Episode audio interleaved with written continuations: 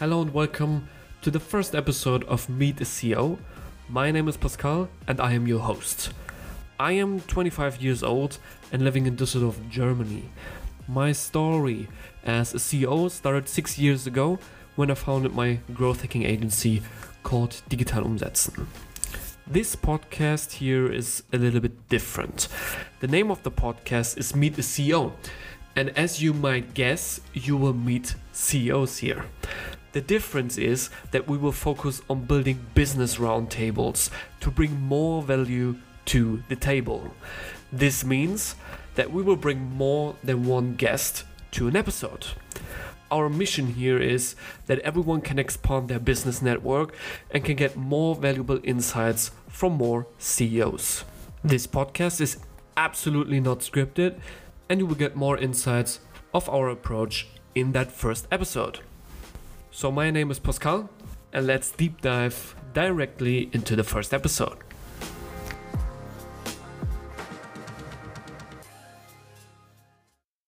Hello, and welcome to the first episode of Meet a CEO. My name is Pascal Lehnert.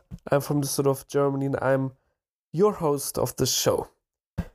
Some of you may know me because we already produced a podcast here in Germany, a quite big one with over 171 episodes in about two and a half years. I just want to take that opportunity with the first episode here to explain you what you can expect from the podcast and what I would like to do with it. So for those who do not know me, I just wanted to give you a quick background story from me. So my name is Pascal and I founded several companies, for example Digital Umsetzen in 2017 which is a growth hacking agency where we were working with digital platforms, softwares, and, app, and apps to generate growth for them. And this year I founded Lehnert Media, where we're producing business podcasts in a completely new way because we use the podcast to first generate leads by inviting our ICPs as a guest, and second, generate content with those leads, leads by recording episodes and use that episode as content and a very good content marketing strategy to generate inbound leads with that. So our target here is and what we're doing is we just produce business podcasts for generating clients with those podcasts. In 2020, we started with the podcast Digital Growth little story behind that is why we started this podcast. I was listening to, yeah, kindly a several uh, or a lot of business podcasts out there, trying to understand, okay, what leads to growth and what did entrepreneur X Y Z do in do in his past to really achieve growth in his company and how this could potentially helps me to achieve growth in my company. The problem was very easy. The information that those people were sharing in those podcast sessions were not detailed enough for me to have a clear version or vision of could this really helps me to achieve growth in my company. So this is why I started with the podcast 2020 in August. And after one and a half years, we produced 171 episodes with a lot of big and great guests. So I think from these 171 episodes, 140 to 150 were with guests, and around 20 to 25 were episodes where I was just sharing knowledge around growth hacking. So the mission of that podcast was just to invite founders to acquire knowledge, to learn from these founders so in that time and in that process, we figured out that we were just inviting our ICPs as podcast guests because we wanted to invite those founders to our podcast to speak about how they achieved growth and also around their problems there because not everything is running good in a company. But we had the fact, or the fact is that we were running a growth hacking agency and we could help those people with their problems. So after time, we realized okay, we are inviting our ICPs. But to be honest, it was never planned to do that. So what I mean is, it was never planned to invite our ICPs and make that podcast a scalable sales channel. After time, and this is where I come to an end and to the direction of an end now, is that we build now a scalable sales channel with the podcast. For you, the process of inviting somebody is we identify those people, we invite them to the podcast, having a get to know call first before recording to get to know each other and also discuss the topic of the podcast and makes it sense for both of us. And afterwards, we are generating an appointment for record that session. That's the process. So as we were starting to inviting our ICPs, those people were asking us by themselves if we could potentially help them with our growth services. So it was never planned to use that channel to drive sales, but those people were asked us by themselves after time. So after let's say a year, we realized okay, there's a huge chance for us to build out of that a very good sales channel, so a lead generation tool. Besides the fact that we were already inviting our ICPs by accident. So what we did here, we we did a couple of changes. So everything regarding the inviting process was was the same. So we identify those leads, we invite them to the podcast, having those get to know calls and make appointments to recordings. But we implemented the pitching of our services directly to the one what we didn't do before. So we just waited until those people were asking us if we could help them. But you have to understand that those people are sharing a lot of information with you because you need those information to give him an answer of whether that episode makes sense or not. So those people were sharing a lot of information around them. So these are sales qualified information that you can use to make a good pitch at the end of the day. So what we changed is in this those first get to know calls, we implemented a pitch at the end of the meeting. So as those people were sharing their problems, we just started to make a pitch at the end and said something like, hey, now as you shared those information with us that you have also problems in that area. In the past, we had a client where we solved that issue for him. Um, did you ever thought about do it in the same way? We could potentially help you with that if you want to. Let's set up a quick call with that, and I show it to you.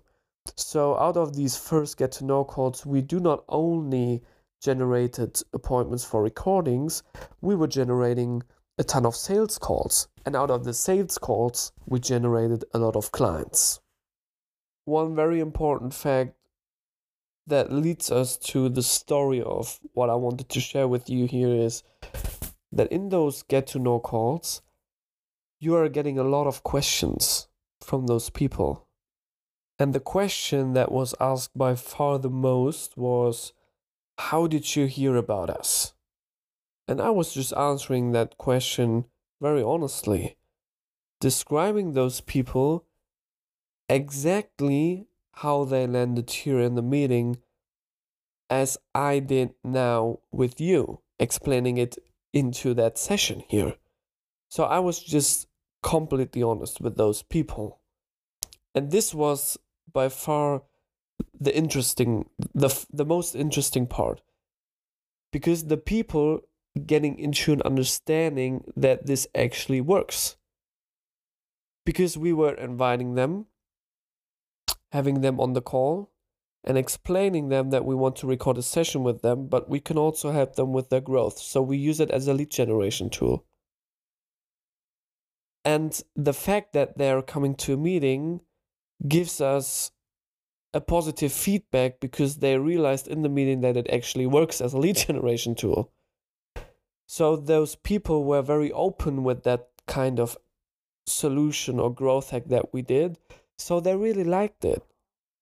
So they were giving us the the feedback, wow, this this is a very smart thing that you guys are doing here.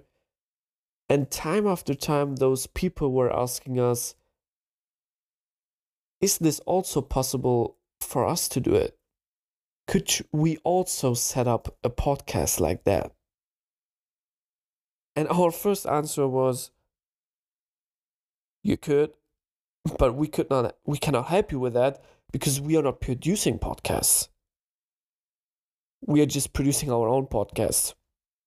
But the feedback was so intense after the time that we decided to build an own product out of it. And this is, and that's where we're coming to an end now. This is what we are doing now with Lehnert Media. We are producing business podcasts and use those podcasts to generate leads combined with a content marketing strategy. Because what is very important, the second most asked question was what's the reach of the podcast? And I've been really honest with that too. And saying in the podcast industry, it's really hard to say how many listeners you have per episode because the analytics are they are they are fucked to be honest they're not great so you are even not able to say how many listeners you have per episode so that's the first thing that you can say but the second thing is and that's a fact as long as you do not have the same target group as the guest with the podcast host, it really doesn't matter how many people are listening to the episode. I give you an example on that. If you're a B2B enterprise solution and you're selling to insurances, you're coming to our podcast and nobody in the insurance sector is hearing to our episode it doesn't even matter. Because what most people think of having an ROI on the podcast is having attraction that listeners potentially could convert into clients. That's what they expect from being the podcast guest. What's the reach of the podcast? What's in it for me? What's the reach you have? And what's the target group? But in my opinion, that's completely bullshit. That's bullshit because most of these people do not understand that by far the most important aspect is what you make with the content that you share in your in the episode where you have been the guest really important as long as there as as long as there is no same target group it doesn't really matter how many listeners the episode has for sure there is a PR aspect in it. Attraction is always great, leads to a little bit more growth, but it's not a trackable return on invest here. And that's a fact. So, coming to meet a CEO now. What's difference here? What's the difference here? We started to think about okay, what what is really interesting to somebody on being on a podcast show?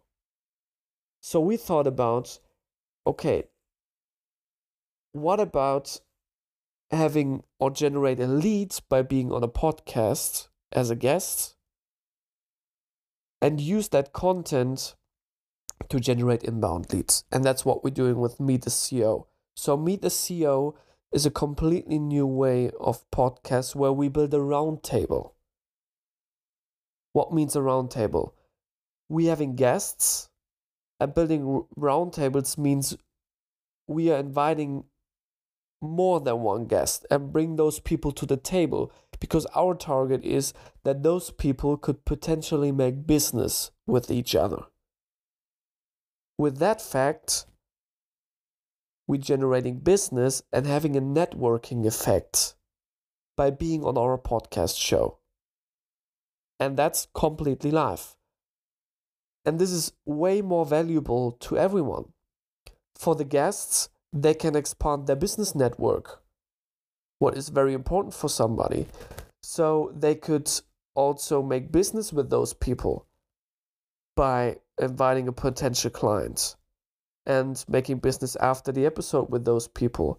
When they're looking for funding, they can invite or we can invite a VC or an angel investor. And after the episode, they get to know each other more and those people are investing into the software or whatever. Or you can or we can make business development opportunities here. The fact is for everyone that is guest on the show makes it way more sense because they can expand their network. The question is with what kind of people do they want to expand their network with? And we are the, the guys who are inviting those people for them and bring it to the table.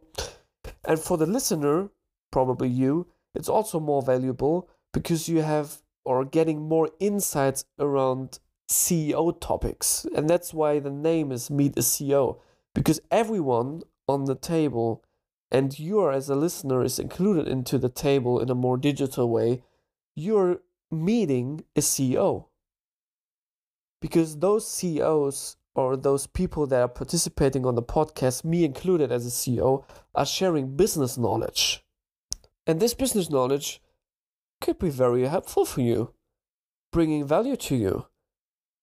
And the nice side effect is that you could also expand your network in the same way by get to know those people on the podcast and being open to network with those people by reaching out via LinkedIn or whatever you want to. So we have two ways here.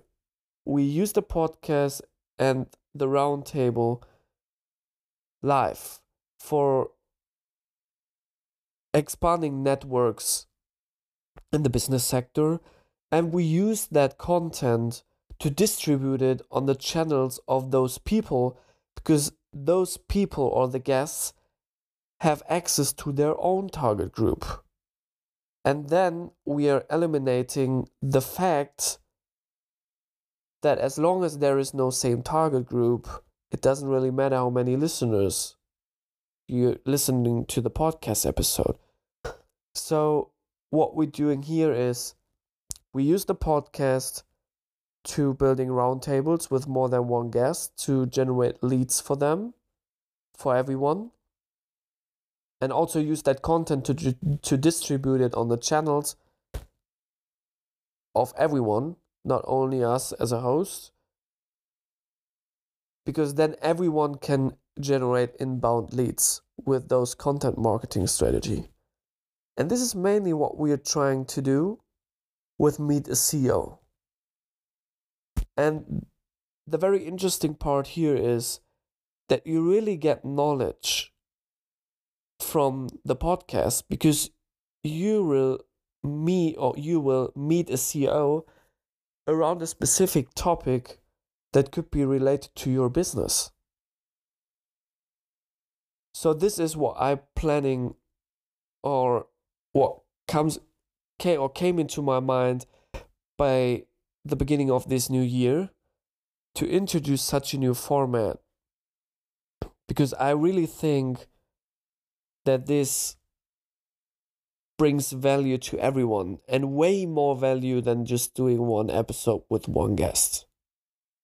I hope you really understand what I'm trying to do here. What you can expect from the podcast in the future is a lot of business roundtables with a lot of great guests, a lot of networking parts that brings value to the table, a lot of high quality.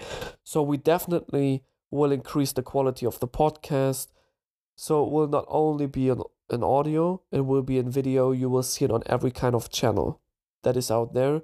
In the future, there will be coming everything YouTube. This will be a YouTube video you uh, sh- all the short clips um things were coming up tiktok youtube shorts instagram reels and for sure all the business the business channels like linkedin for sure newsletter blog article and we definitely will in the future will do those kind of roundtables live so that you have even more exit access to meeting the ceo and by the way, I'm hoping that we in the future can publish one episode a week as we did with digital growth. But from now on, it's a huge time invest on our end. And also, it needs to be planned very, very good. And we really try our best to do it. So from now on, our target is to publish one, but from my opinion, two episodes a month and potentially increase that after time. So hopefully this is also a good one for you. I hope you really understood what I have or had in my mind. What I'm trying to accomplish here with that podcast is more than just driving sales or or um, generating content. I try to bring value to everyone. And this is this is it. I'm the host of that podcast. And if you want to participate on the podcast, if you're a CEO or have someone in your mind that could bring value to the table, you would like to test that out, please, please reach out to me. We are in huge plannings at the moment, planning up to 12 roundtables. And I would really like to have you on the show to have more episodes in the future.